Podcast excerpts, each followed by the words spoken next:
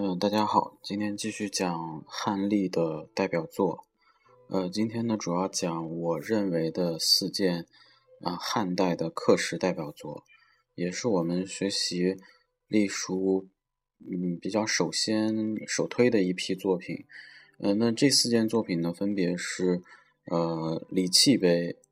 呃曹全碑，还有这个张骞碑，还有乙婴碑。那我们接下来分别讲一下这四个碑的具体情况。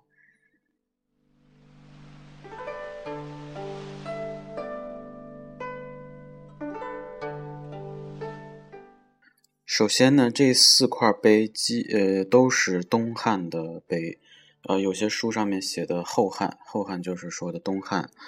那礼器碑呢是这个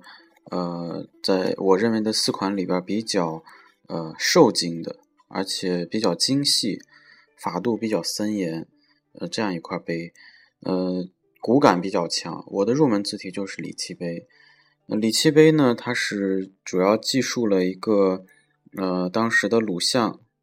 呃修饰这个孔庙，增置各种礼器，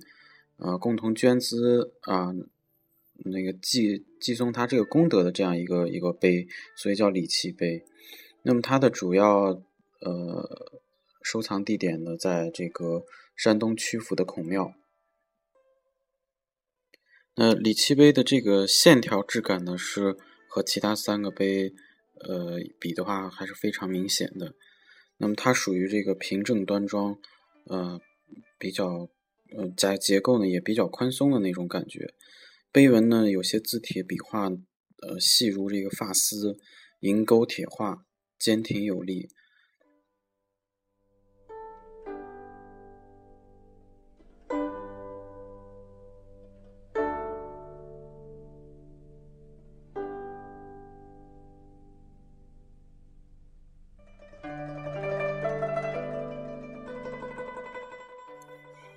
张骞碑，张骞碑是，呃，这个在我推荐的这四种碑体里边算比较，呃，方正的。然后用笔呢棱角分分明，有这个，呃，切笔啊，还有这个字体当中也渗入了一些篆书的这个写法。就我们前面讲这个隶书或者和八分的区别，我们一般把这个张骞碑归为隶书，就是比较，呃，正的隶书，然后。曹全碑呢是归为八分的，那张骞碑的碑文记载了张骞的政绩，呃，就是这个，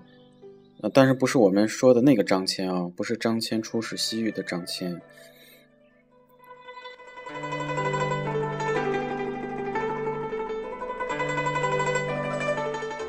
张骞碑呢是东汉晚期的作品，通篇呢，呃，方笔居多，呃，棱角分明，结构严谨。笔法呢比也比较凝练，呃，但是呢，我们如果没有呃这个一点书法素养，或者是呃对隶书不太熟悉的话，第一次看张骞碑会有一点点呃感觉比较幼稚，或者是朴拙的那种感觉。所以呢，嗯，张骞碑呢一般也不太适合初学者，呃，一般推荐。嗯，把它作为隶书的第二字体，因为这种字体呢，从它的章法、行气，还有它的这个用笔的力道，嗯，等等来讲的话，我觉得细细品味才可能会有，呃，一个深刻的感受。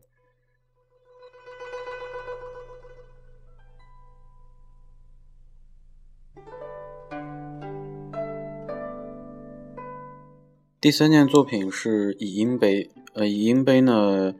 呃，是这个，在这个四块碑里边算是比较呃沉着的，也是比较成熟的呃隶书风格。那它也是这个东汉的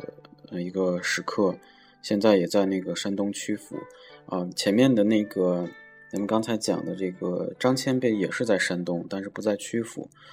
呃，李乙英碑呢？在很多书里边，他没有把它列出来，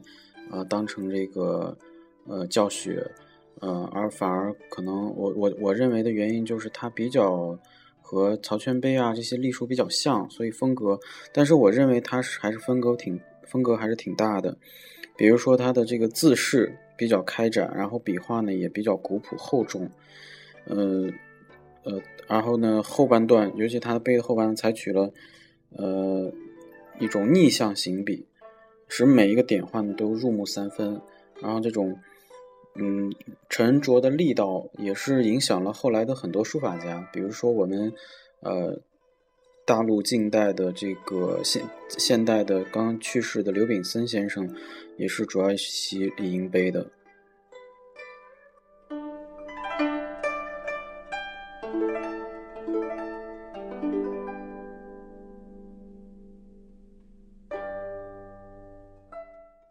第四件这个碑呢，讲就是我们比较熟悉的曹全碑，呃。这四块碑里边，唯一曹全碑是在这个西安碑林的。那我们近我们近期去西安碑林，也是看到了它的原碑，呃，一被玻璃罩啊都，呃，保护的很严实。那它也是汉代隶书的代表作品。呃，不管是什么样的教材或者是书法家，一讲到汉隶，是必须要讲曹全碑的，因为有一种评价就是。曹全碑呢，就相当于汉隶中的《兰亭序》，有这样一个评价。那么它是立于这个东汉中平二年，也就是一八五年。嗯，在陕西出土，呃，现在在西安碑林。它记述了这个曹全这个人的平生，里边有一些什么事迹，比如说凭这个，呃，嗯，东汉末年的农民起义，呃，黄巾军起义啊这样的。嗯，里边都有写，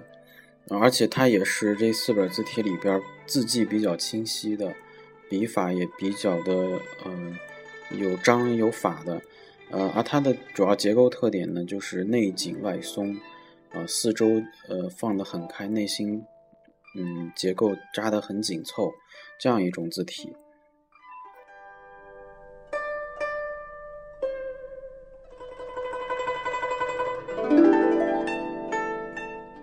那除了我们刚才讲的这些，呃，大概讲的这四块碑以外，还有一些别的，比如说，呃，孔宙碑，啊，还有西峡颂，还有这个石门颂等等等等，还有比较著著名的什么史臣碑、史臣前后碑，这些都很不错。但是我我选出来的这四款呢，是比较风格，呃，独立的这种字体，其他的风格呢，可能都跟他们其中的某一个。风格都大写大致差不多。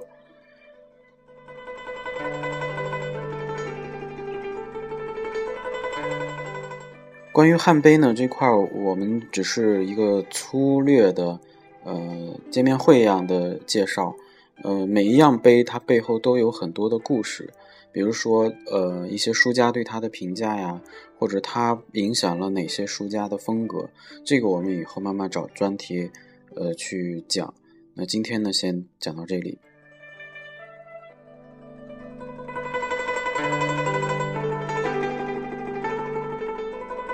本期节目播放完毕，支持本电台，请在荔枝 FM 订阅收听。